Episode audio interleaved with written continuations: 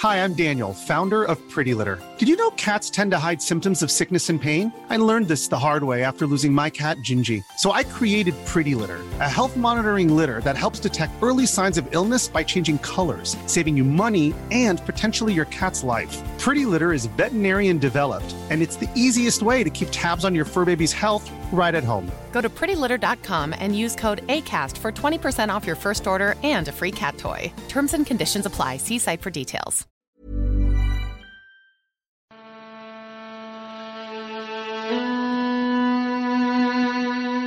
Muy buenas a todos, soy Alejandro Pascual y bienvenidos al Nexo, una serie de pequeñas reflexiones sobre la actualidad del videojuego.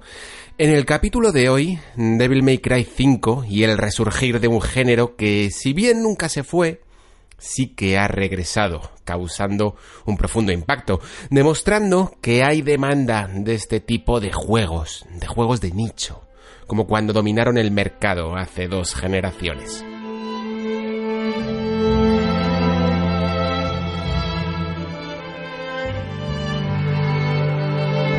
Antes de empezar, mm, dejadme hacer dos pequeñas reivindicaciones. Voy a mantenerlas cortas para no comerle mucho tiempo al juego en sí, pero es que no puedo evitar notar que hay mucha gente que se aproxima o, o se quiere aproximar a Devil May Cry 5 esperando de él lo que, lo que no es. Y lo entiendo, ¿eh? Ves todo lo que tiene que ver con ese diseño visual, esas escenas cinemáticas, esa increíble recreación de las caras y por supuesto su acción. Y es fácil dejar volar la imaginación, ¿no? Y esperar de él, pues bueno, mm, que sea un juego de masas, que te atraiga. Y por un juego de masas, me refiero a, a una aventura, ¿no? A la clásica superproducción que mezcla conceptos atractivos para todo el mundo. Pero esto significa una cosa muy sencilla, que quien piensa así, en el fondo es que no le gustan los hack and slash, pero se siente muy atraído por la propuesta de Devil May Cry, aunque sepa que no es para él. Pero es que los nichos lo son precisamente porque no atraen a todo el mundo. No hay que pedirle a Devil May Cry que abandone esos pasillos lineales, eh, aunque tenga un poco de exploración y esas arenas de combate y esos combos de botones difíciles de realizar y esos rangos que nos analizan la jugada, porque eso es precisamente lo que lo hace especial. Y esto no hace a los hackers las juegos anticuados, aunque el género parezca que no, que no evoluciona a simple vista, ¿no? Yo creo que sí que lo hacen. Eh, lo que pasa es que como otros géneros minoritarios, como por ejemplo los juegos de conducción, de deportes, bueno, de deportes me refiero a que no saben muchos, o, de estrategia, el cambio no se ve tanto a simple vista, tienes que meterte en faena para verlo, ¿no? La segunda reivindicación es que la supuesta lentitud de un Devil May Cry, o vamos, la, velocidad en sí del juego, independientemente de lo que nos parezca, lo cierto es que esto no lo veo como algo ni negativo ni positivo en el fondo. Entiendo la comparación con Bayonetta en cuanto a que este parece más veloz, pero es que Devil May Cry la velocidad te la tienes que ganar, no se te regala.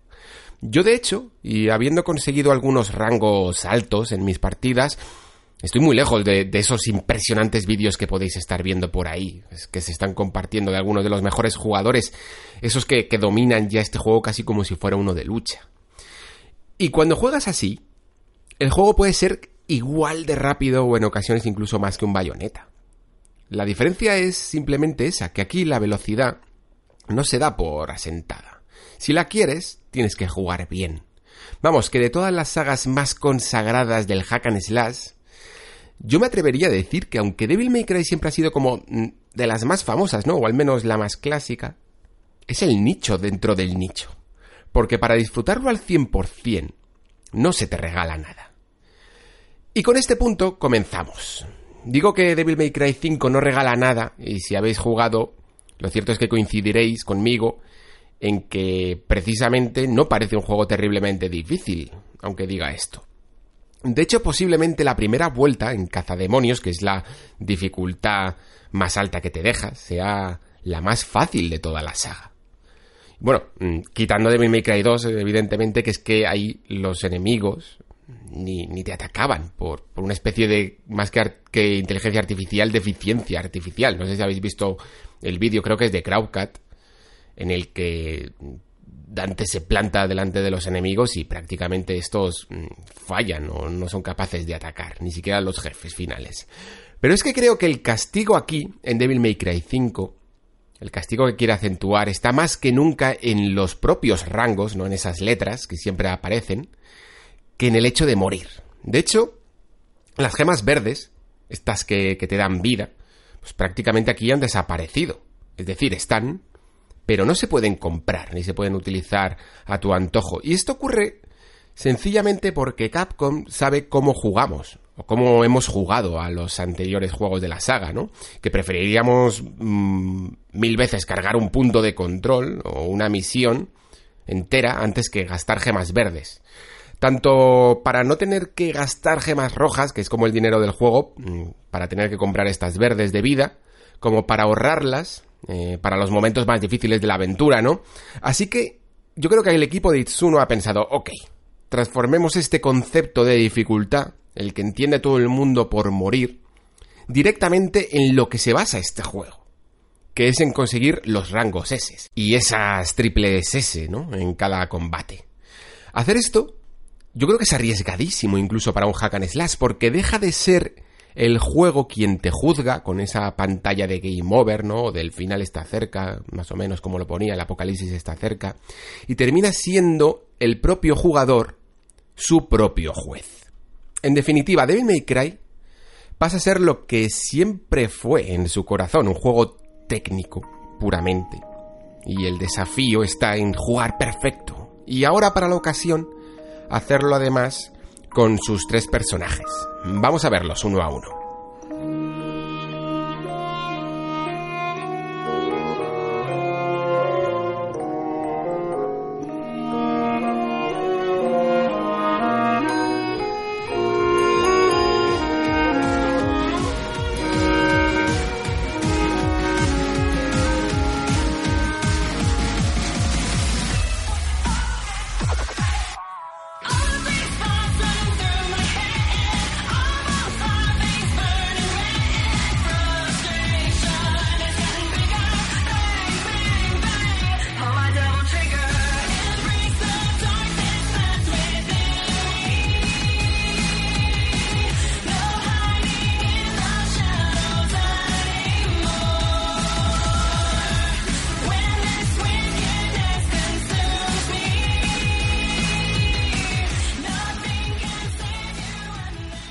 No sé si Itsuno lo vio así, pero creo que Nero en parte fue la corrección de Dante cuando Capcom no lograba evolucionar al personaje, ¿no? La esencia de Devil May Cry siempre ha sido esa de mantener el combo completamente activo, de, ir subiendo de rango, ¿no? En esa letra.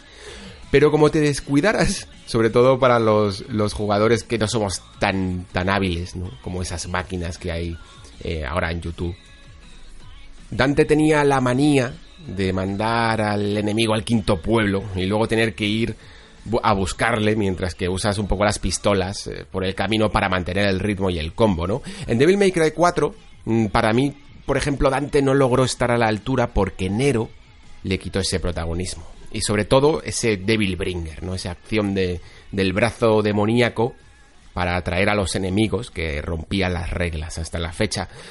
Para mí, habría un mundo nuevo. Y que Devil May Cry 5 rescate a Nero y lo potencie con este brazo mecánico, este Devil Breaker, pues es directamente una delicia. La cantidad de brazos, de hecho, que le han puesto además es que denota algo importante. Y esto lo voy a repetir mucho durante el programa. Que la primera partida está hecha simplemente para el espectáculo. Para que disfrutes de las cinemáticas y para conocer los conceptos nuevos y combinaciones, además de ese desbloqueo ¿no? de habilidades que es algo tan intrínseco en la filosofía de Capcom, desbloquearlo todo, ¿no?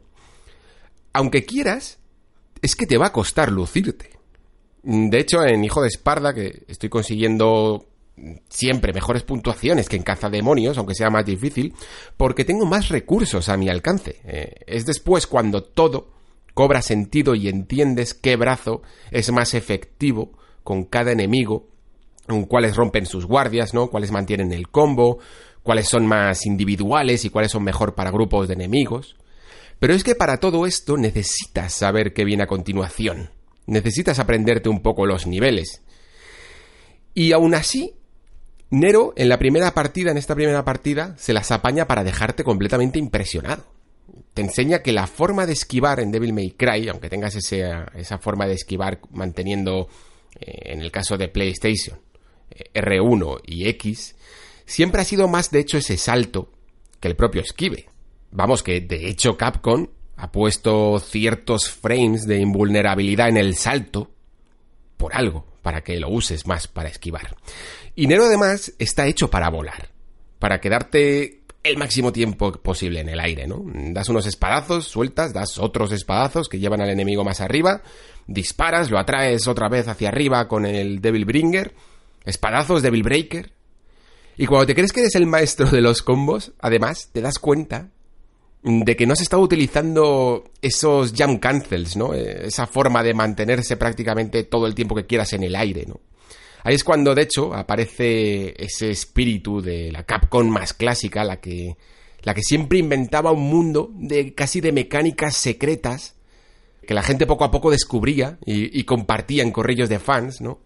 Pero es que por si no queda suficientemente claro que la primera partida es, ¿cómo llamarlo?, un safari, la cantidad de cosas que se desbloquea en cada personaje, bueno, sobre todo en Nero y en Dante, en los últimos momentos del juego, cuando ya casi no te da tiempo a utilizarlos, es tal y tan necesarias esas mecánicas para sacar el máximo partido a cada personaje, que eso te lo termina de dejar claro. Nero, en definitiva, es esa filosofía del easy to play, hard to master de toda la vida de Capcom, porque cada Devil Breaker es un mundo, cada técnica es fácil de realizar, pero difícil de combinar, ¿no? Y cuando crees que sabes, eh, ocurre algo que la verdad no me, no me esperaba en absoluto. Que los brazos de Nero, de hecho, es que no, se pueden elegir manualmente. Y yo esto que pensaba que era un error, eh, aquí solo puedes alterar su orden o bien cuando te los encuentras o bien desde el menú del juego, no lo puedes hacer manualmente pues creo que incluso es hasta de ser un genio o, incluso un genio y un cabrito a la vez. Porque yo al principio, como digo, pensaba que era un error, pero obliga al jugador experto a memorizar cada nivel, como el que memorizaba patrones de un shoot'em teniendo que recoger los power-ups eh, para que todo sucediera en el orden que el juego lo requería, ¿no? O sea, este juego tienes que estudiarlo, básicamente. Vamos, que enero cumple con, todas eh, las expectativas que podía tener sobre, sobre él y de sobra. Es fácil sentirse siempre estimulado y recompensado con, este personaje, ¿no? El que no lo ha hecho tanto para mí es este V o V. Le reconozco una cosa, no obstante, eh, es posiblemente uno de los personajes, mm, si no el más original de todos los que he controlado en un hack and slash.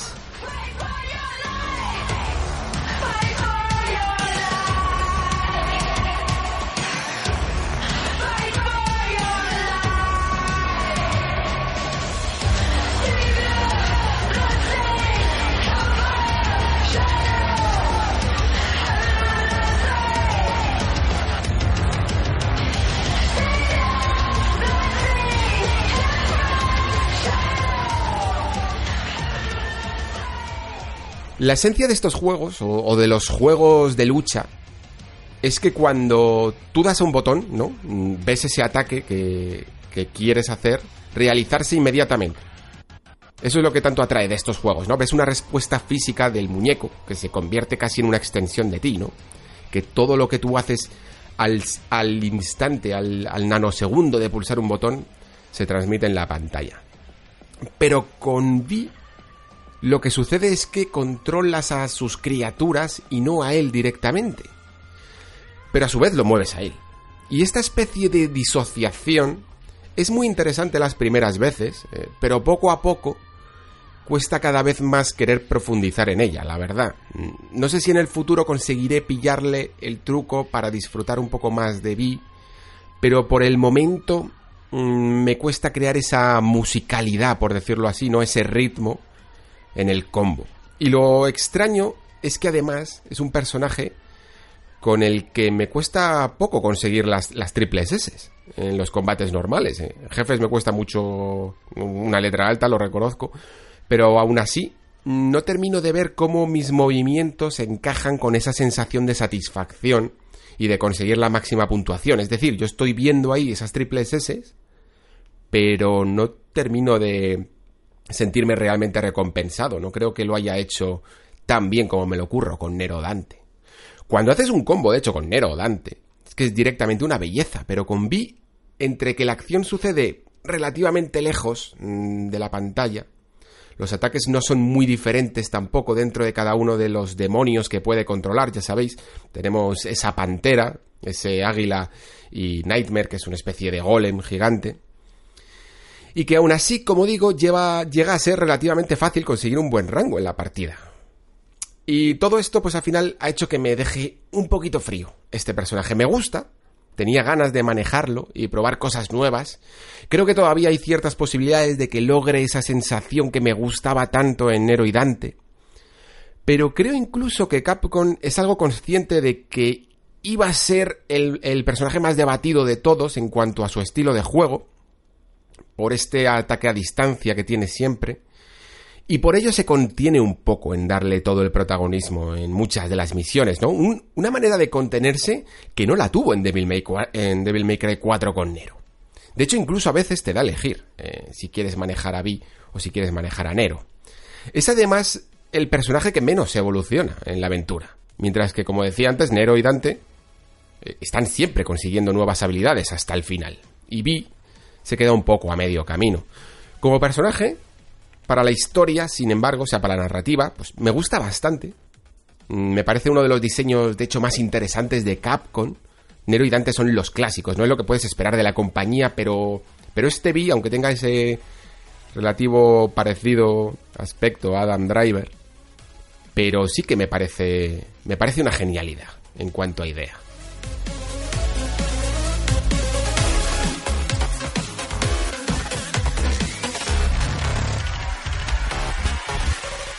Vale, vamos con Dante, porque era el que más miedo me daba en un principio, pero no lo podéis ni imaginar. Por lo que he dicho antes, ¿no? De Devil May Cry 4.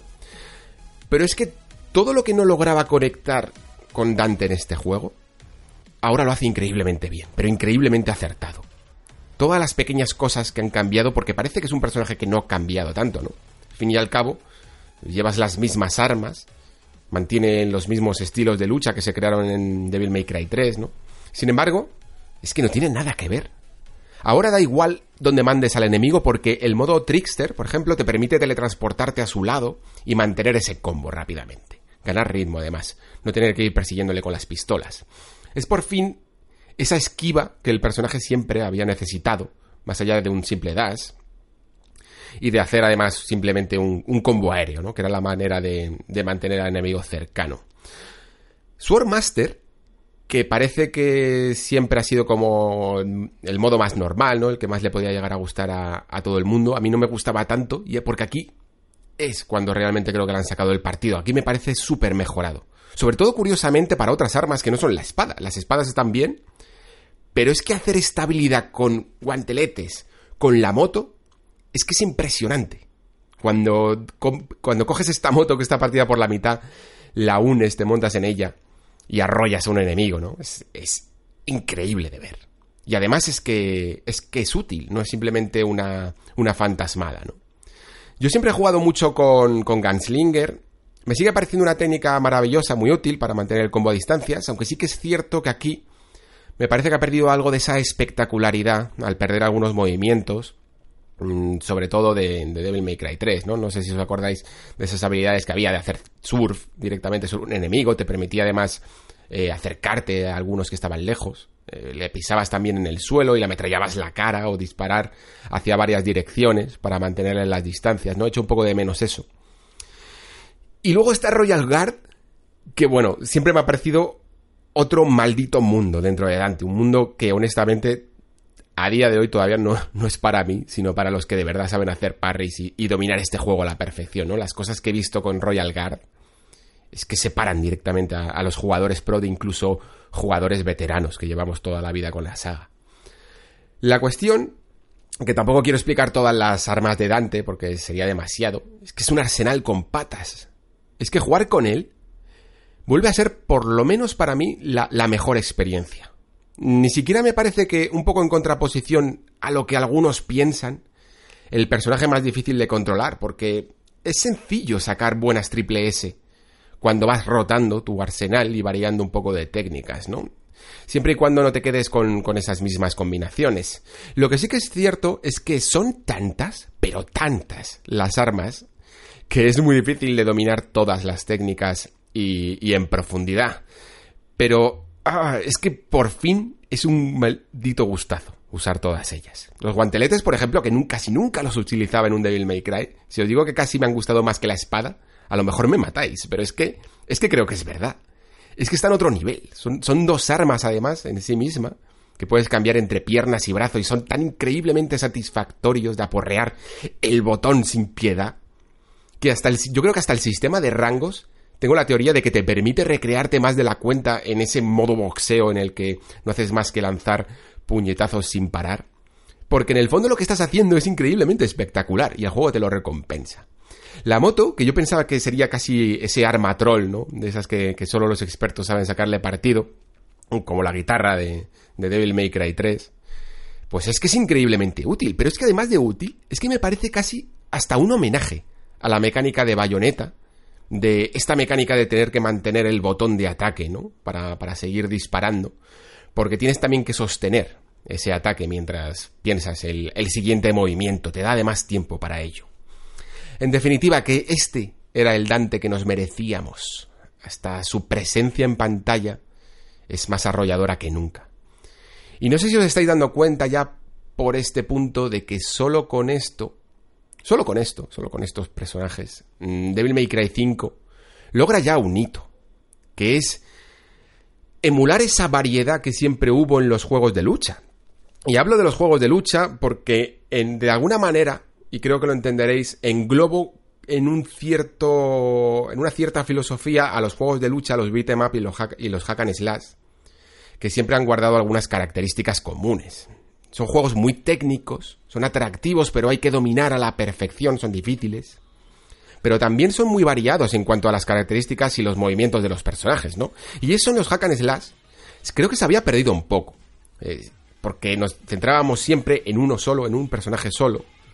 Y sí, había algún que otro arma distinta, pero creo que el logro de Devil May Cry 5 es que guarda en su haber varios juegos, varios hack slash en uno solo.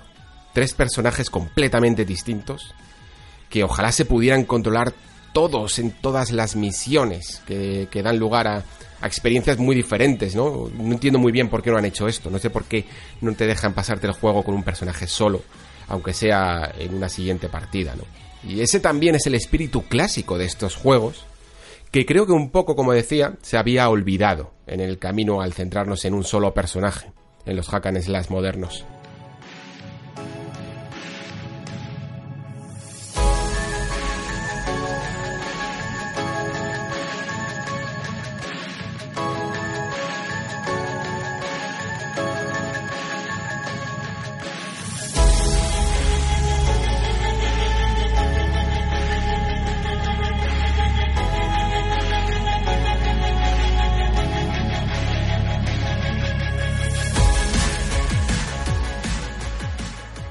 Voy a ponerlo fácil.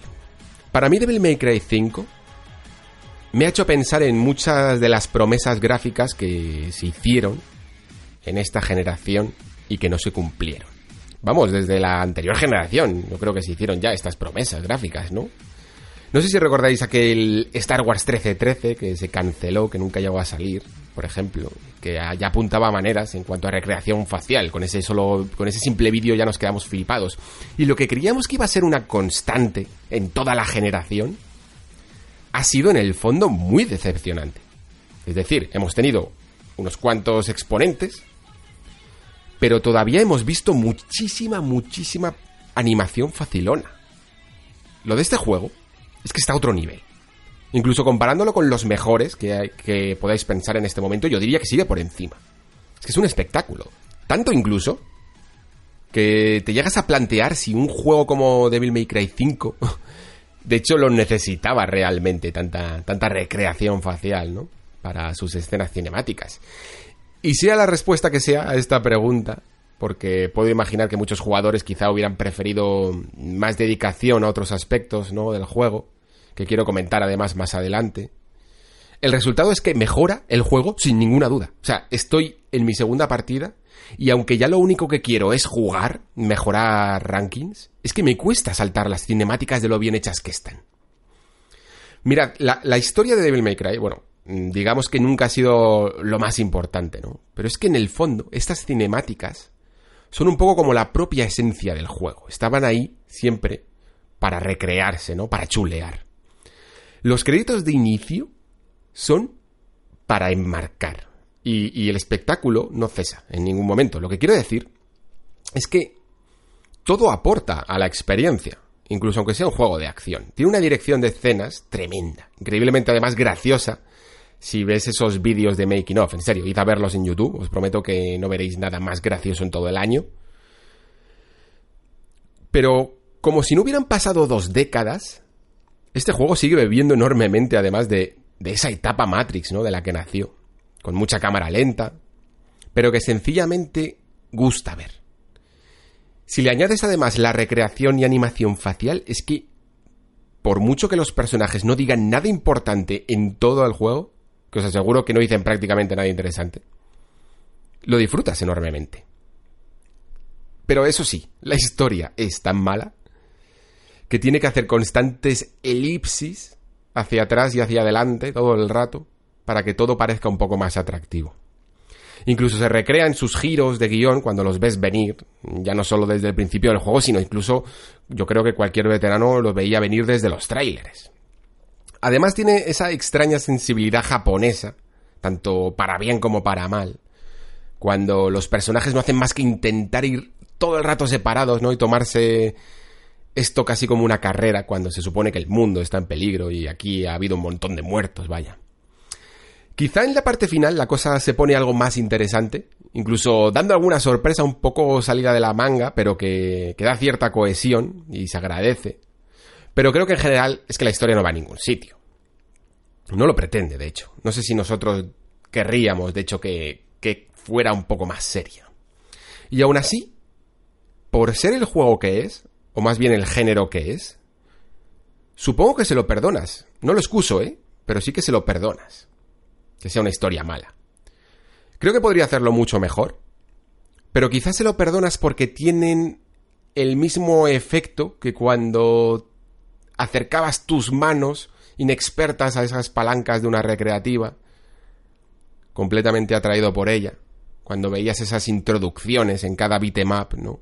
Las secuencias entre misión y misión también recreadas, y te daba igual lo que decían incluso, pues ni siquiera sabíamos inglés y simplemente te embelesaban. Pues Devil May Cry 5 hace exactamente lo mismo.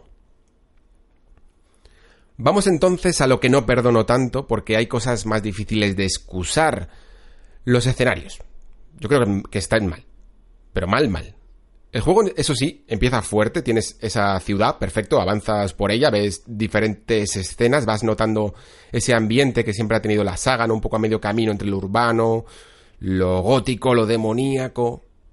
Pero a medida que avanza, es que ya me lo lía en la demo además, cuando vi esa maldita torre, bueno, iba a decir una maldita torre, luego explico por qué, pero bueno, el árbol este, ¿no? Siempre que aparece una estructura así, vertical, madre mía. Y esto, el primer culpable creo que fue Devil May Cry 3, ¿eh? que además creo que es uno de los mejores hack and slash que hay. Que rápidamente te metía en esta torre que se llamaba Temen Nigru, y ahí te quedabas. Para justificar mejor una cierta similitud en los escenarios. De nuevo, hack and slash es casi sinónimo de ahorrar recursos por todos lados. También lo vi de hecho en esa parte en Bayonetta, con la montaña que tenías que ir ascendiendo. Y las primeras zonas que eran más abiertas, ¿no? Esas zonas venecianas y trabajadas se iban convirtiendo cada vez más en espacios más y más parecidos entre sí, ¿no? e incluso directamente arenas en forma de islas flotantes, que ya es el, colmo de la vaguería. Y aquí tenemos el árbol, el Quilipoth este, o como se llame. Quilipoth creo que se llama. Y lo que en un principio piensas que serán algunos niveles del estilo este demoníaco que hablaba antes y que siempre ha tenido la saga desde, desde el primer Devil May Cry, es que no terminan nunca en la segunda parte del juego. Nunca. La primera tampoco termina de estar del todo aprovechada. Como digo, la ciudad está bien, la parte del hotel, pero rápidamente nos metemos en el metro, alcantarillas, y te preguntas, empieza a surgir esa duda de dónde está ese estilo gótico que tanto disfrutábamos en la saga. Que se lo espera, pero no está. Y francamente, creo que en cierta medida afecta a la experiencia.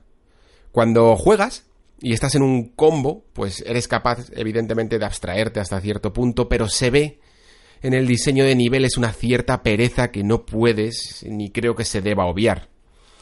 Y ya no es simplemente algo estético que remarco, es importante en este tipo de juegos, yo creo. Esa variedad, que es lo que hemos perdido en los hack and slash últimamente. Pero es que había un cierto componente exploratorio en esta saga en particular que también se ha perdido. No sé si el nombre apropiado es puzzles, no lo creo, pero si había algo de divagar por el escenario intentando encontrar unas llaves, ¿no? Ciertos objetos para poder avanzar por el camino principal incluso alguna verticalidad en forma de algunas plataformas. Digamos que había una ramificación en el escenario y hasta, por qué no decirlo, incluso un cierto backtracking en la saga que, incitaba esa exploración. Pero es que aquí el diseño es directamente pobre, es, fácil. Solo una vez me pareció que Dante eh, se encontraba en un lugar que parecía tener esa ramificación que os cuento, y era relativamente simple. O el hotel, el principio que hablaba antes también con Nero, me parece que, es algo más explorable, pero rápidamente se acaba. No sé, todo el diseño de niveles en líneas generales, no os voy a mentir, me ha decepcionado un poco. Evidentemente es bonito porque este re-engine es una locura. Pero quizá Capcom, por mucho que lo queramos hoy día, es también consciente de las limitaciones que debe poner a este género para llegar a, un, a tener un retorno económico aceptable, ¿no? Tampoco se puede lucir todo lo que querría, a lo mejor. Al fin y al cabo, por mucho que nos guste un Devil May Cry, pues esta saga nunca va a vender. Nunca como un Resident Evil o un Monster Hunter. Y quizá por eso se ha tenido que sacrificar algo de este entorno, que ojo, lo que está, está bien recreado, pero peca de repetitivo, a veces de falta de inspiración y sobre todo de ese componente exploratorio que apenas se ve ya en esta entrega. Y es curioso porque al principio el juego incluso tiene la valentía mm, de decirte que existe un botón para indicarte el camino por si te pierdes, por si te pierdes en, en este Devil May Cry. Me gustaría ver a alguien perdido que vamos, básicamente sirve para más para saber el camino secundario antes de dirigirte al principal y encontrar todos los secretos. Pero el resultado es a todas luces, para mí, decepcionante si lo comparamos con entregas como Devil May Cry 1 o incluso el 3. Aunque tuviera esa torre, porque sí que había repetición del estilo de los escenarios, pero al menos había cierto componente exploratorio. En estos dos juegos había además una cohesión entre los escenarios, ¿no? De manera que podrías casi dibujar un mapa y la orografía tendría cierto sentido, ¿no? Eh, y aquí, esto de hecho hacía que algunas estancias eh, fueran grandes, por ejemplo, otras más pequeñas, que tuvieras que adaptarte al espacio a la hora de combatir. Pero en Devil May Cry 5 no ocurre tanto eso, es más bien una serie de estancias, de arenas que se suceden una tras otra y nunca vas a volver sobre tus pasos y siempre son lo suficientemente amplias para que el juego de hecho sea relativamente fácil. Creo que una de las razones por las que este Devil May Cry 5, una, ¿eh? porque hay, hay varias, pero una de las razones por las que este Devil May Cry 5 es más fácil que los anteriores, y sobre todo muy seguro para las fases con el personaje de Vi, es esto, que las, que las arenas son muy grandes, muy espaciosas. Y puede que fuera capaz de perdonarle la poca variedad de los escenarios, pero que hayamos perdido también este diseño de niveles por el camino es algo que me cuesta ya un poco. Personalmente creo que, habría sacrificado otras cosas antes que esto, que me parece un aspecto crucial. Habría sacrificado, por ejemplo, ese sistema de juego, ¿cómo llamarlo? ¿Un cruzado? ¿Un multijugador? ¿Online? En fin, una pijada que está mal resuelta, a mi entender. Para los que no la conozcáis, pues es que en algunos niveles dos personajes están actuando a la vez, ¿no? Y, el que no controlas tú puede estar controlado por otro jugador si estás en el modo online, si no, en el modo offline eh, tiene directamente un patrón. Pero es que un jugador apenas ve a lo lejos, y esto es mucho decir, al otro. Tendrías que fijarte muy bien, la verdad. Ni siquiera el juego parece dedicado a, enfrentaros, a, competir, si es lo que en el fondo pretende. Porque tampoco parece tener interés en comparar las puntuaciones finales, más allá de otorgarle al otro jugador una gema, ni poder ni siquiera ver bien su partida o cómo juega. Y sin embargo, no dejo de preguntarme cuánto esfuerzo extra e innecesario, a mi parecer, habrá costado tener que diseñar estos escenarios de esta forma específica para que para que esto suceda, ¿no? Pues quizá lo mismo que hubiera costado retocar otros escenarios para hacerlos algo más variados, como hablaba antes, o añadir ese componente de exploración que se ha perdido en el camino. De hecho, un par de veces el juego te permite elegir qué personaje quieres usar, lo he comentado antes un poco, y el nivel cambia incluso ligeramente, y si esto hubiera sido una constante y prácticamente tuviéramos varias rutas en cada nivel, entonces eh, ya no solo entendería este tipo de diseño, es que hasta entendería que en las cinemáticas hiciera tanta alusión a las carreras, ¿no? Y a ver quién llega antes y quién llega después. Y ese venga que no os espero que, que no paran de remarcar, ¿no? Y esto me parece, me hace pensar que quizá Devil May Cry 5 era un juego en su concepción incluso más ambicioso de lo que ya es y de lo que llegamos a pensar o de lo que nunca conoceremos en el fondo.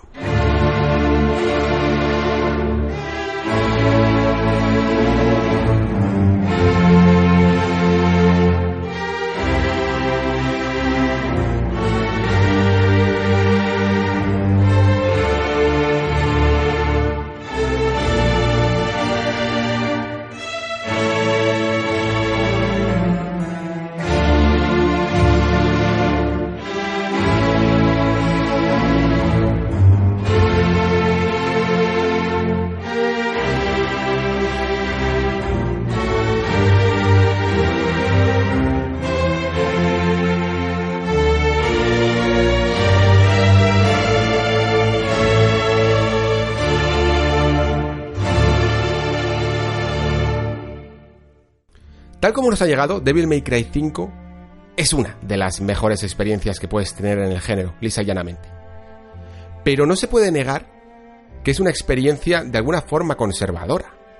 Las mecánicas, estilo de combate de cada personaje, están pulidos al 200%. Voy a jugar a este Devil May Cry 5 lo mismo que me gusta jugar de vez en cuando a estos juegos con tablas de récords, de esos a los que siempre vuelves, ¿no? Mm, cada, cada ciertos meses. Es el juego de la saga además que creo que, y esto es súper importante, súper importante, creo que más te incita a mejorar, a probar todas las armas, todos los combos y a enseñarte mejor que ninguno, mejor que nunca esa filosofía de estilo que, que mucha gente siempre comprendió pero que mucha otra le costó entender todos los rangos, ¿no? Y el querer repetir y repetir un escenario que aunque no te hayan matado, resulta que si tienes una B es en el fondo como tener un game over. Lejos de su apasionante combate, de esta técnica gráfica incuestionable, y que pocos juegos están a su altura, sin embargo, no puedo olvidar eh, algunos, algunos conceptos que ya dábamos por hecho y que aquí se han perdido. Al fin y al cabo, Devil May Cry evolucionó, que se nos olvida a veces, del espíritu exploratorio de un Resident Evil. Iba a ser, un, iba a ser de hecho un Resident Evil. Aquí lo que vemos es un juego más directo que nunca.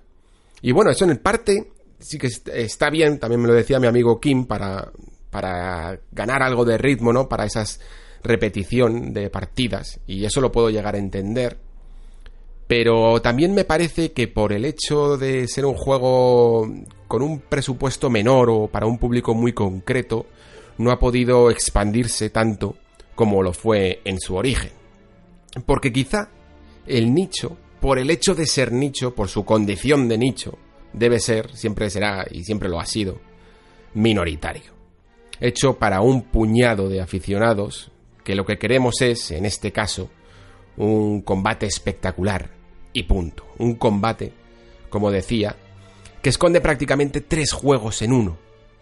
Bajo ese prisma, no hay duda de que estamos hablando ante un nuevo referente.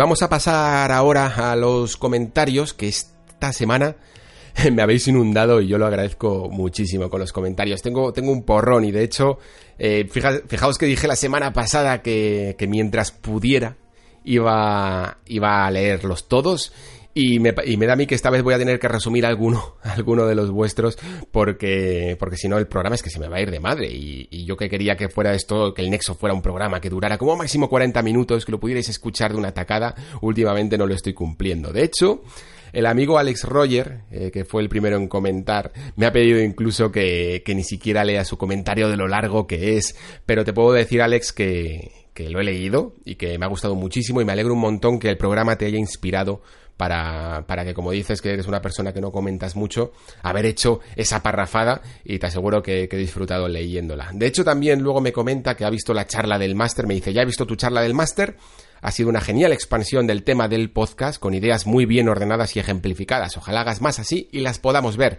Pues de verdad, muchísimas gracias. La verdad es que este experimento me ha encantado y, poder hacer esta charla, poder prepararla, he tenido un feedback de los alumnos fenomenal, de vosotros también, y luego poder traerlas también aquí al Nexo ha sido una experiencia maravillosa de las que de las que más me ha gustado hacer y sí que espero que en el futuro tengamos tengamos más podcasts dedicados a narrativa y diseño de videojuegos. Evidentemente, como comprenderáis, pues cuesta mucho hacerlos, cuesta mucho más que, un juego. Y fijaos que, por ejemplo, con este Devil May Cry, pues cuesta evidentemente jugarlo, rejugarlo y preparar todo el programa. Pero os aseguro que, los programas de diseño cuestan un, rato más.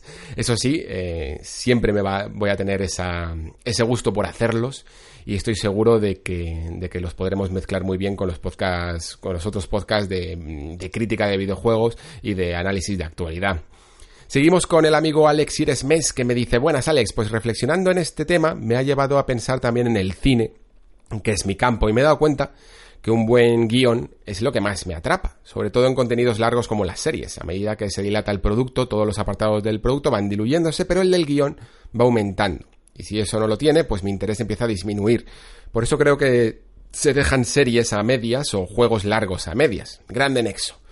Pues sí, Alex, es que en el cine, evidentemente, al quitar la variable de diseño de juego, tenemos simplemente la narrativa y evidentemente pues el cine estuvo ahí, por lo menos el cine tal y como lo conocemos, para contar historias. Por lo menos es lo que yo siempre he pensado. Seguimos con Karim, que me dice, estoy de acuerdo con tu punto de vista, Alex, como siempre, pero yo creo que hay dos pilares fundamentales en un juego que son la historia y los retos. Para mí un videojuego tiene que tener uno de esos dos pilares, o mejor los dos, porque si tú tienes una gran historia que quieres conocer como un buen libro y encima tienes unos retos que tienes que superar en forma de puzzles, en forma de combates o de lo que sea, para poder llegar al final de esa historia, al final eso es lo que te engancha. Como siempre, muy buen podcast y sigue así, que yo sigo fiel. Pues sí, básicamente, a ver, los tres pilares eh, digamos que el diseño visual puede ser un poco más paralelo. Que, pero yo creo que también el narrativo. Es, decir, yo juego a un. Pues, yo que sé, a un shoot'em o un juego de puzzles directamente. Y no necesito que me cuenten una historia. Y sin embargo lo, lo, disfruto, lo disfruto muchísimo. Y esto sucede porque al final lo que, no, lo que entendemos en un videojuego es que el diseño, el propio diseño jugable, es lo más importante. Por lo menos así pienso yo. Me comenta si soy yo. Buenas, Alex. Yo tengo la opinión de que el 70% de los sandbox serían narrativamente mejores si solo se jugaran las misiones principales al estilo Uncharted. Y creo que no deberían obligar a jugar secundarias a ciertos niveles de las aventuras para engrosar la duración. Este tipo de juegos deberían facilitar la opción de jugar las principales sin palos en las ruedas para la gente que no tiene tanto tiempo, como es mi caso, y le gusta una buena historia, y la opción de aprovechar la mecánica en el mundo creado para quien guste de dilatar esa experiencia, que cayera bien en sus gustos y no le importe repetir situaciones.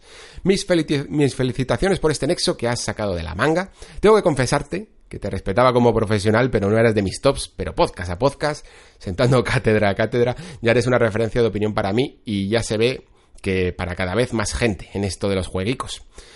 Preguntaste que si nos gustaría que trajese compañía en algún nexo y me gustaría sugerirte que compartieras alguno con el señor Tony Chan, otro de mis respetados, el cual se echa de menos su presencia en la radio en lata, más periódicamente. Y si me permites un tema, podría ser la situación de los fighting games y lo injusto que es la edad de oro en cuanto a producción en la que se encuentran ahora y poco lo que premia al mainstream con el pasado glorioso que tuvieron. Muchas gracias por otro podcast más y que siga esto creciendo sin parar. Pues eso esperamos. En cuanto a la invitación de gente, eh, evidentemente evidentemente habrá.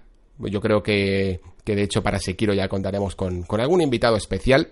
En cuanto al tema que me dices, la verdad, yo creo que si invitara a Tony para hablar de ello, le tendría que dejar solo directamente el podcast, porque yo la verdad es que aunque he tenido mis escarceos con, con, el, con, con los fighting games, sobre todo con Street Fighter 4, la verdad es que no soy tan ducho. Y sobre lo que dices al principio, pues sí que es cierto que últimamente hay una preponderancia en los sandbox o los mundos abiertos a obligarte a hacer las misiones secundarias, a ponerte ese estilo en el que mm, los niveles son requiere una, un cierto nivel ¿no? para poder para poder avanzar en la misión principal esto se ve bastante en Assassin's Creed en el que tienes que hacer algunas secundarias porque si no vas un poco con el agua al cuello y sí que creo que deberían como tú creo que deberían de dejar al menos la opción de mm, de que la misión principal se pudiera cumplir sin hacer ninguna secundaria. Lo que pasa es que aquí encontramos con una dicotomía en la cual, si haces esto, muchos jugadores, de hecho me acuerdo perfectamente cuando se hacía esto, que las misiones secundarias eh, hacían el juego tremendamente fácil, la, la, misión principal la hacían tremendamente fácil. Entonces, pues mientras que todo se siga organizando con, con niveles de un juego de rol, como seguimos haciendo ahora y cada vez más, pues va a ser un poco complicado de solucionar.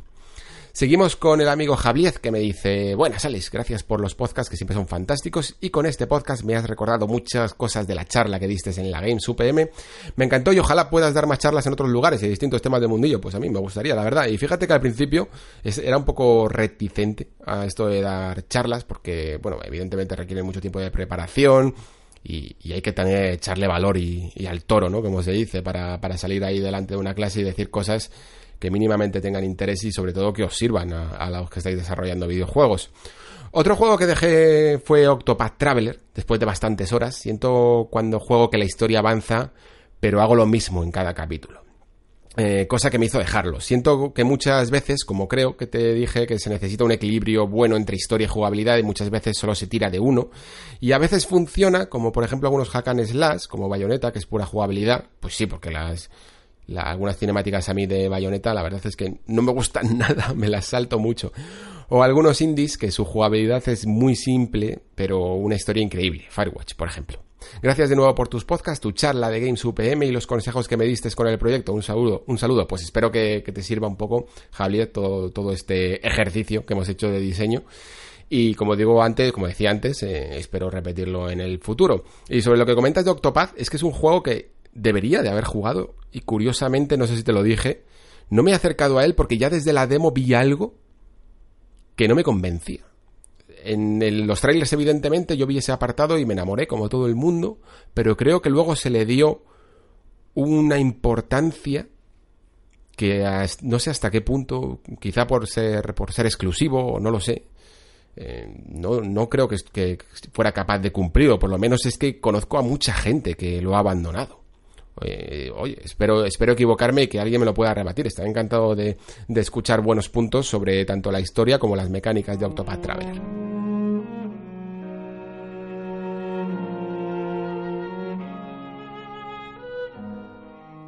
Seguimos con Claudianos, que me dice felicitaciones Alejandro, buenísimo podcast, es el Nexo, cada edición es más prometedora que la anterior y los temas propuestos son exquisitos. Brindo por un futuro prometedor y saludo desde Argentina, salud.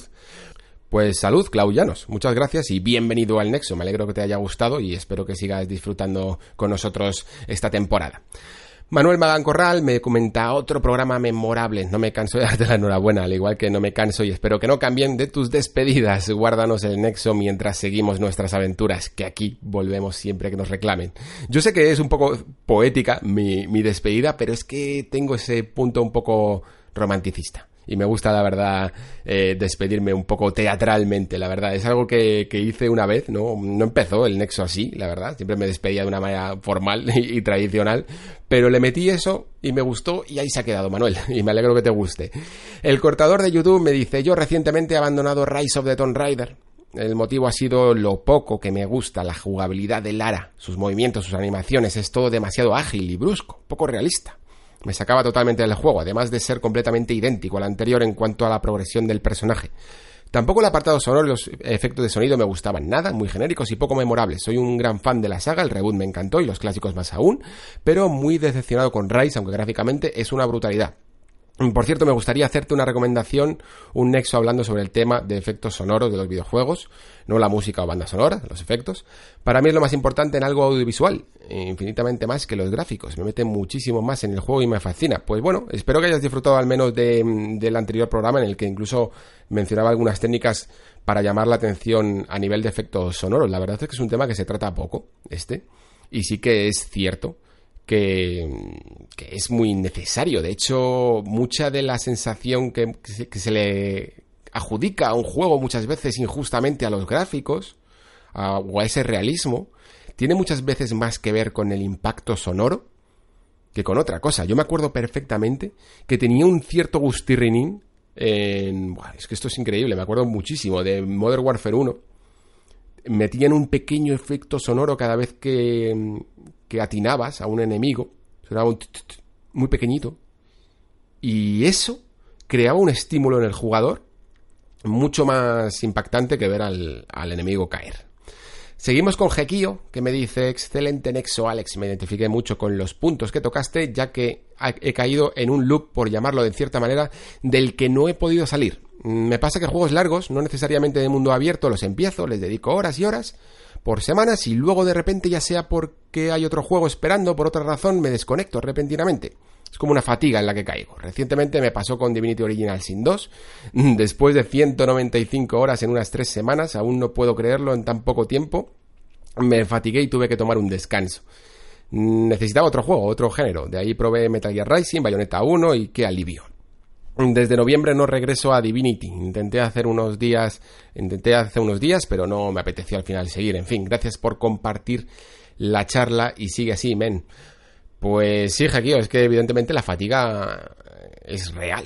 Y la verdad es que, bueno, después también de 195 horas, mm, te habrás quedado bastante a gusto, yo creo, con, con la experiencia de Divinity Original sin 2. Entiendo perfectamente que terminas cansado. Sí que es cierto, y esto es algo que me ocurre también a mí, que cuando no acabas un juego sientes una sensación extraña de de no completar algo, no sé, no sé cómo llamarla, de insatisfacción o de obligación, más bien, a completar algo cuando ni siquiera te apetece. Y creo que sobre todo gente que jugamos mucho tenemos que aprender a soltar la cuerda de algunos juegos por mucho incluso que lo hayamos pasado bien con ellos, aprender a soltar esa cuerda y no mirar atrás. También Jequillo me decía en Twitter que había visto la charla y tenía un par de preguntas. Me dice que cómo se llamaba la carrera o, especialidad que están cursando los estudiantes que recibieron la charla. Pues bueno, pues por lo que me comentaron a mí, realmente venían de, de, la carrera de o bien de informática o de alguna ingeniería y lo que hacían era que creaban un este seminario, no este máster para los que estaban eh, más concentrados en desarrollo de videojuegos y poder tener algunos elementos en común. Era como un, no era una carrera en sí, era, es un máster, ¿no? Eh, no sé si es un máster de desarrollo de videojuegos, evidentemente, pero supongo que cada uno tendrá su propio nombre y también eh, es importante que sepas si, por qué lado te quieres aproximar, si te quieres aproximar por el lado de programación o por el lado quizá de diseño, ¿no? Segunda pregunta, ¿sabes si la próxima GDC será retransmitida o tendremos que esperar a que publiquen en YouTube poco tiempo después? Pues creo que... No quiero que me hagáis mucho caso, pero creo que la GDC, si no vas, no puedes verla en el momento. No sé si habrá alguna opción de pago, yo creo que no. Y lo que siempre hacemos todos, pues es esperar. De repente pasan bastantes meses, si no me equivoco, y, y puedes ver. Después se suben casi todas, casi todas las charlas. Yo, vamos, intentaré avisar cuando, ocurra esto, pero por lo general siempre se sabe, es bastante sonado. De todas maneras, haré una pequeña nota aquí en el Nexo cuando estén todas las, las charlas de, de este año, que son siempre muy interesantes de ver. Seguimos con Javier Vázquez, que me comenta, buenas sales, me ha gustado este capítulo, justo estoy jugando a Resident Evil 2 y la parte de Mr. X pone los pelos de punta, ya ves. Y también los comentarios de la gente, está bien ver los ejemplos concretos donde nos ha sucedido esto. En mi caso, últimamente me ha pasado con Odyssey, con Assassin's Creed Odyssey. Curioso que el, Origins lo terminé casi al 100%. Con Nier Automata, lo terminé, pero no me animé a seguir con el resto de historias. Y con Yooka eh, me esperaba un Banjo Kazooie. Mi punto aquí es que no sé hasta qué punto el problema es del juego y no del jugador. Por ejemplo, comentaba que jugué mucho y me encantó Origins, pero lo dice me. Si no hubiera jugado Origins, me hubiera pasado lo mismo. Y si lo hubiera hecho en otra época de mi vida, quizá más joven o con menos recursos para adquirir otros juegos. En fin, ahí dejo la reflexión. Pues es verdad. Eh, quiero decir, eh, yo creo que todos los juegos tienen una necesidad de atraer al máximo la atención y de utilizar las mecánicas de diseño de juegos y narrativas y visuales para poder atraer la atención del jugador. Pero lo que nunca puede hacer un creativo es eh, ponerse en la cabeza del jugador y en el humor que va a tener, evidentemente. Es decir, ellos pueden llegar a lo máximo, a crear la mejor experiencia para que no se pueda culpar al juego de haber perdido el interés. Pero eso no significa que cada uno atravesemos una etapa de nuestra vida en la que a un juego que pueda ser incluso que nos haya gustado menos, por ejemplo, yo me he acabado tanto Odyssey como Origins. Jugué primero a Origins y vamos, eh, me aburrió un poco bastante, por decirlo así. Me dediqué a la campaña principal y pocas secundarias. Y sin embargo a Odyssey, pues es que le, lo he hecho casi al 100%. ¿Y por qué sucedió esto? Pues probablemente porque me encontraba mucho más en, un humor mejor para Odyssey y también que además el juego por, cosas personales como la mitología griega me atrae más que, que, la mitología egipcia o el propio escenario, ¿no? Y creo que son cosas compatibles pero que una no quita, no deja de ser cierto por la otra. El diseñador tiene que hacer lo máximo siempre posible para atraer la atención del jugador y luego eh, dependerá también del estado en el que se encuentre ese jugador para prestar esa atención. Vale, seguimos con Fiji Chaban que me dice, buenas Alex, hoy empecé a escuchar tu podcast, eh, me encantaron, escuché de momento este y el de físico contra digital. Respecto al tema de este mismo podcast, que si abandoné algún juego, yo soy de los que abandonan muy poco, y debo decir que aún así hay juegos abandonados en mi lista, entre ellos Nino Kuni 2, eh, me encantan los JRPGs, es mi género favorito y sé que a ti también te encantan. Disfruté mucho de un vídeo de 3 de juegos de recomendaciones de JRPG que tiene un tiempecito ya y que siempre os pido que hagáis una segunda parte. Volviendo al tema de Nino Kuni 2, lo dejé porque no me enganchó nada la historia. Tampoco el diseño de personajes, ni siquiera el combate, que es lo fundamental, me atrapó.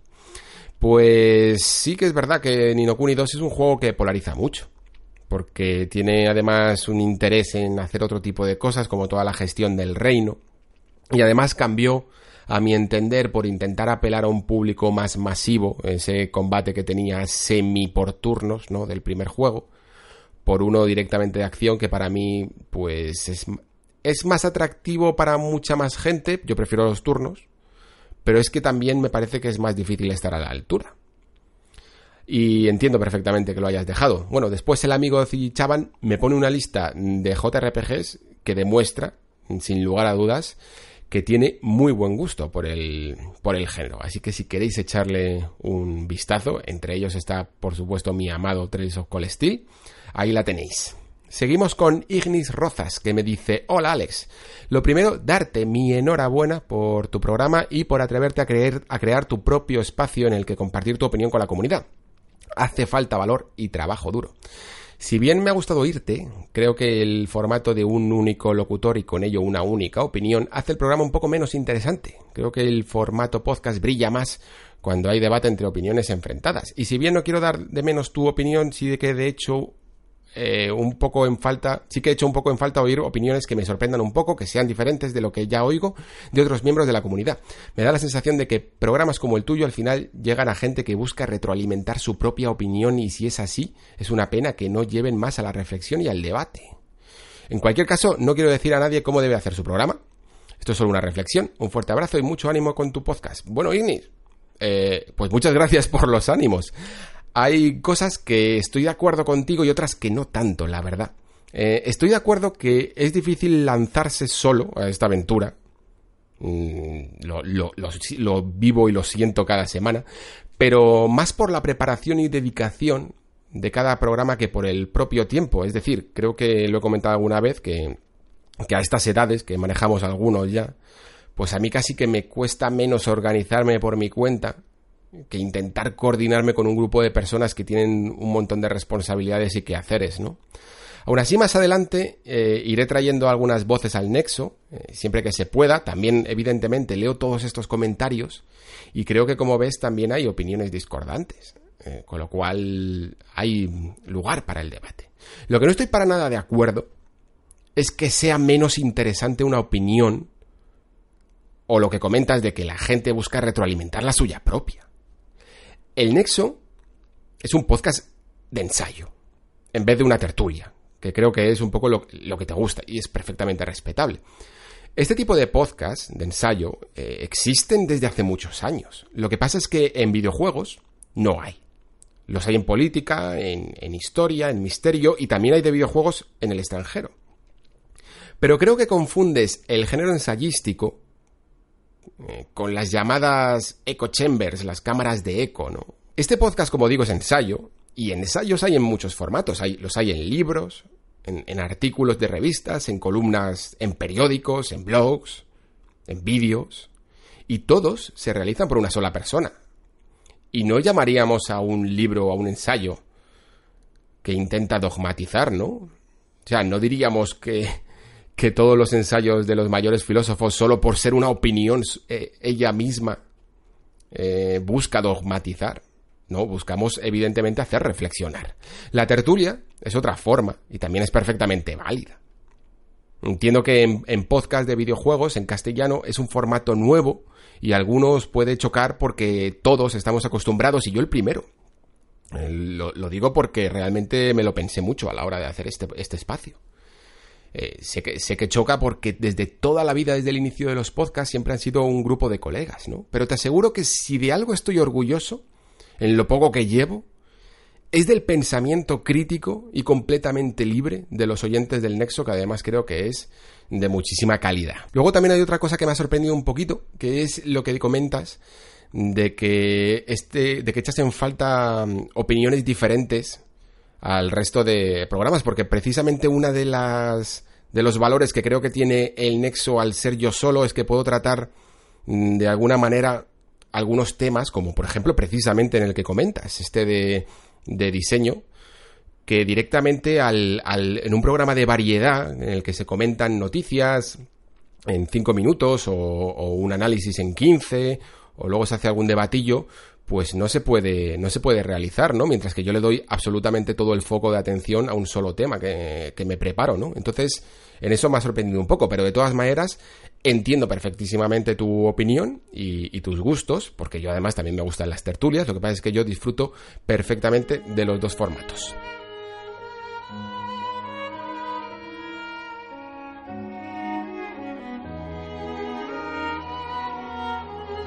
Seguimos con la rubia que me dice, buenas Alex, o mejor te llamamos Alejandro, llámame como quieras, hombre. Si en general todo el mundo me llama Alex, mi madre cuando se enfadaba me llamaba Alejandro, así como muy seriamente, pero, pero las dos cosas son perfectamente correctas.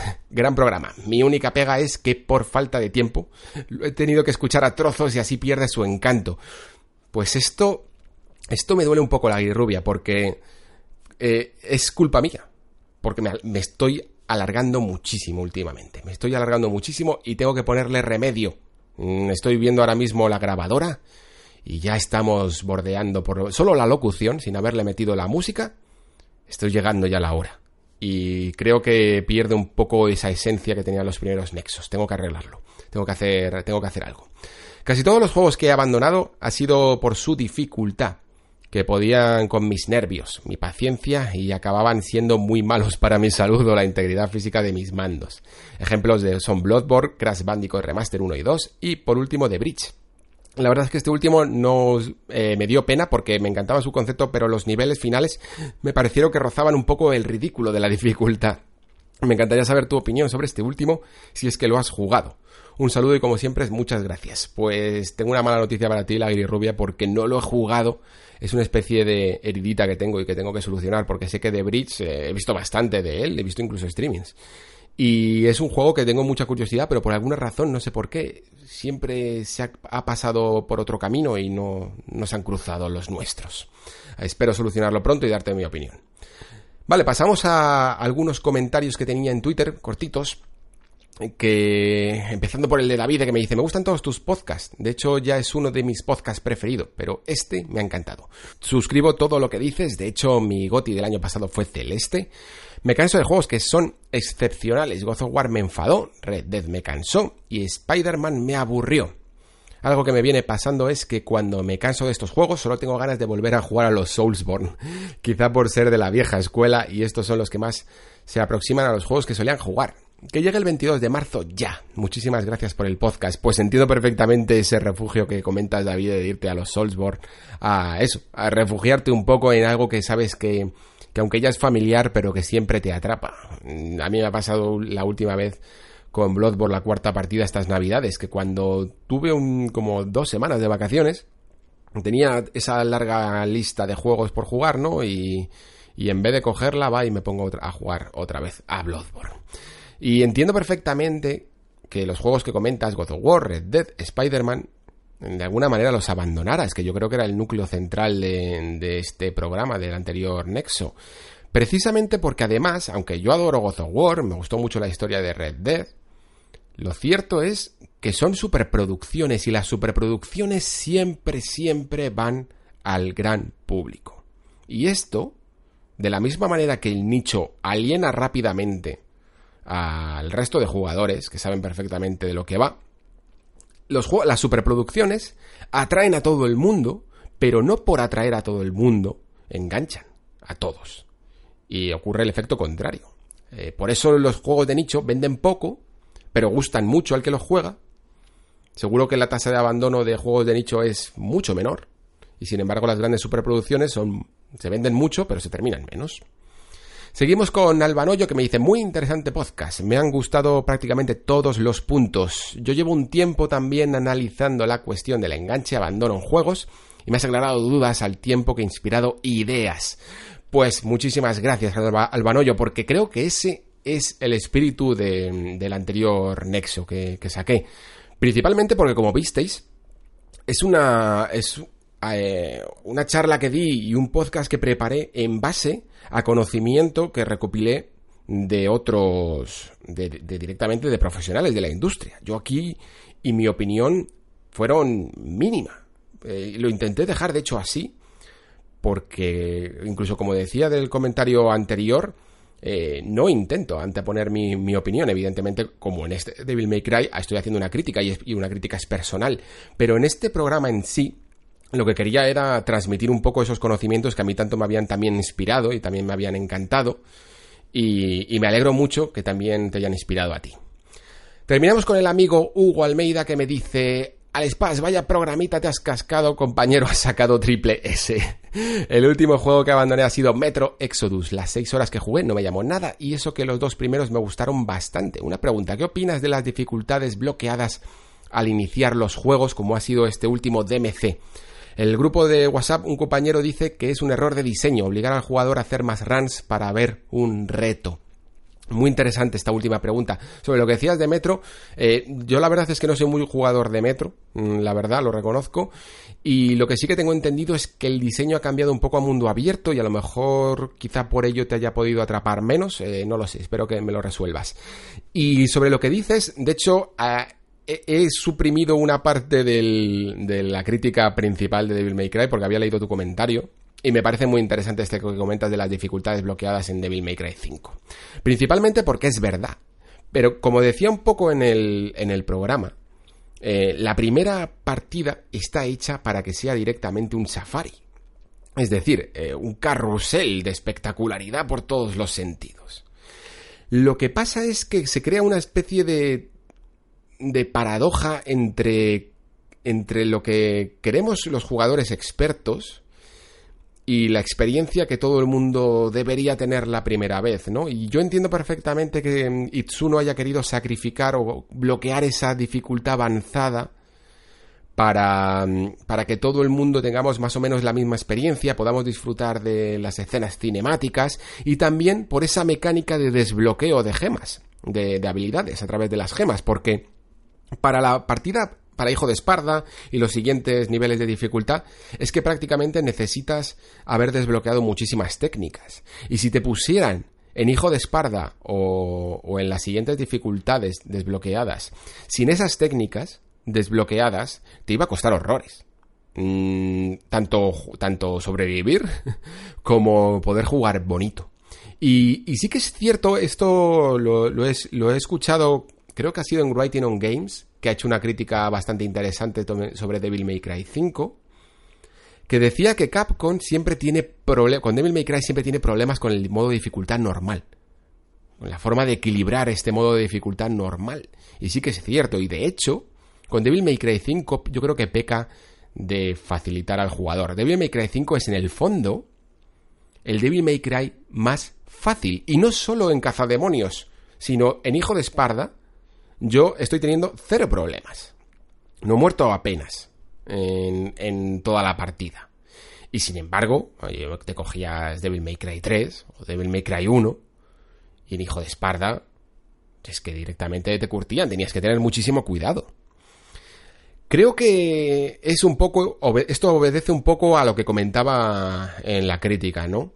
Que mm, Itsuno entiende de alguna manera que la dificultad de Devil May Cry ya no es tanto morir, aunque luego evidentemente vas a morir, pero que sobre todo es jugar bonito, ¿no? Y que esa dificultad nace ya de la necesidad de sacar una S en cada nivel, más allá de, de si eh, ver la pantalla de Game Over o no. Pero entiendo perfectamente a tu compañero, entiendo perfectamente la necesidad de que el primer run sea completamente la experiencia que quieres tener, la de ver por primera vez las cinemáticas, sumada a la de un reto. Y para ello, quizá lo que, lo que Itsuno y su equipo tenían que haber hecho era poner una especie de dificultad tipo hijo de Esparda o alguna bueno, o, desbloquear todas y, y preguntarte directamente, ¿quieres empezar con todo desbloqueado? ¿Sí o no? Porque a lo mejor sí que es cierto que yo hubiera jugado en un modo de dificultad más alto, con todo desbloqueado y haber tenido entonces eh, en una misma run todo lo que el juego me puede, me puede ofrecer, porque a lo mejor hay, ciertos jugadores que, de la misma manera que se debatió en su momento si los juegos de lucha deberían de tener todos los personajes desbloqueados desde el principio, mm, a lo mejor no, no todos los jugadores quieren pasar por todo ese ejercicio de desbloquear. No soy jugador de Super Smash Bros., pero creo recordar que mucha gente se quejaba de ello, ¿no? Que tenía que ir desbloqueando poco a poco y que, bueno, había gente porque la progresión que te regalen cosas poco a poco es algo que llama, que llama mucha gente, pero hay otros que dicen, oye, mira, es que mi main es este y no quiero esperar a, desbloquearlo. Por ejemplo, ¿eh? me lo estoy inventando porque yo digo que no sé muy bien cómo va Super Smash Bros., pero entiendo que es un poco así. Y, y, como digo, con Devil May Cry 5, pues quizá, pues para, para, yo, de hecho, haber hecho esta crítica, me lo he tenido que pasar dos veces, prácticamente. Porque sabía perfectamente que con la primera jugada no había visto ni la mitad de lo que puede ofrecer el juego. Es más, hay algunos movimientos, algunas animaciones, cosas que el juego tiene preparadas, que no las puedes ver eh, si no juegas una segunda vez. Por ejemplo, mm, Nero, para evitar spoilers, tiene un, un brazo, un Devil Breaker. Luego hay una cosa parecida a ese Devil Breaker, pero ahí tiene un Devil Breaker que hace como esos agarres que, que quitan un huevo, ¿no? Cuando, cuando un jefe final está aturdido. Si usas ese Devil Breaker para, agarrarlo, crea una animación entera mm, y le quitas un, porrón de vida al enemigo. Y ese Devil Breaker no te lo dan hasta la segunda parte, creo, del juego. Y sin embargo, hay enemigos que al principio, el, el, el Goliath este que sale en la demo, le puedes hacer un, una especie de, movimiento de ejecución con este Devil Breaker. Y eso es porque, eh, evidentemente, Capcom y, el equipo de Itsuno lo que, lo que piensa es que casi todo el mundo va a jugar varias veces al juego. No sé si eso será verdad después, porque yo creo que mucha gente a lo mejor sencillamente se lo pasa una vez. Oye, yo hay algunos Devil May Cry. No, miento, casi todos los Devil May Cry me los he pasado varias veces, pero alguna vez en su momento tardado, tardé años en volver a, a pasarme un Devil May Cry, solo quería la experiencia de una sola vez y creo que eso sí que lo tenía que haber demostrado.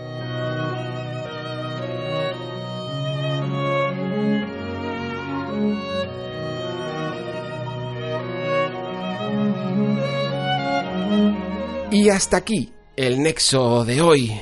Un programa que me ha resultado difícil, ya no solo por la extensión, prometo solucionarlo. De hecho, quiero saber vuestra opinión. ¿Queréis un nexo de más de una hora? ¿O queréis un nexo de menos de una hora? Eh, me ayudará un poco a, a esta fase beta en la que seguimos. Y digo que me ha resultado difícil, lo decía sobre todo porque a mí me ocurre algo que no sé si es normal entre todos los críticos, que me suele costar casi más hacer una crítica mm, atractiva de un buen juego que de uno malo. Eh, cuando tiene puntos controvertidos, pues es un poco más fácil, ¿no? Hablar siempre sobre ellos. Pero cuando un juego es bueno, creo que es complicadísimo hablarlo sin caer en el simple halago, ¿no? Y no aportar casi nada. Que, quedarse ahí eh, embelesado por, por la belleza de las palabras, ¿no? Y además es que encima Devil May Cry es un juego cabrito, porque es un juego puro de mecánicas, y hablar de mecánicas es un tema costoso, ¿no? Sin apoyarse sobre todo en un formato de vídeo. Es más fácil hablar solo de, de, lo increíble que es el apartado gráfico, ¿no? Y, las caras. Y más difícil hablar de del combate en sí, ¿no? Y de la estructura, eh, y de qué hace a cada personaje único, etcétera. Así que solo espero que aunque aquí mi tiempo es reducido, pues os haya servido. Eh, le he invertido mucho tiempo a este programa. La próxima semana continuaremos con nuestra serie dedicada a pasado, presente y futuro de Microsoft. Y luego ya nos meteremos con Sekiro. Tengo muchísimas ganas. Hasta entonces, gracias por escuchar, como siempre. Y gracias a los que dejáis vuestra señal en el suelo a través de estos comentarios y también pulsando ese corazoncito diciendo que os gusta el programa. Siempre ayuda mucho a compartir juntos este camino y este nexo. Pero ahora es momento de que sigáis con vuestras aventuras. Eh, yo permaneceré en este nexo que nos une. Se despide Alejandro Pascual. Hasta la próxima.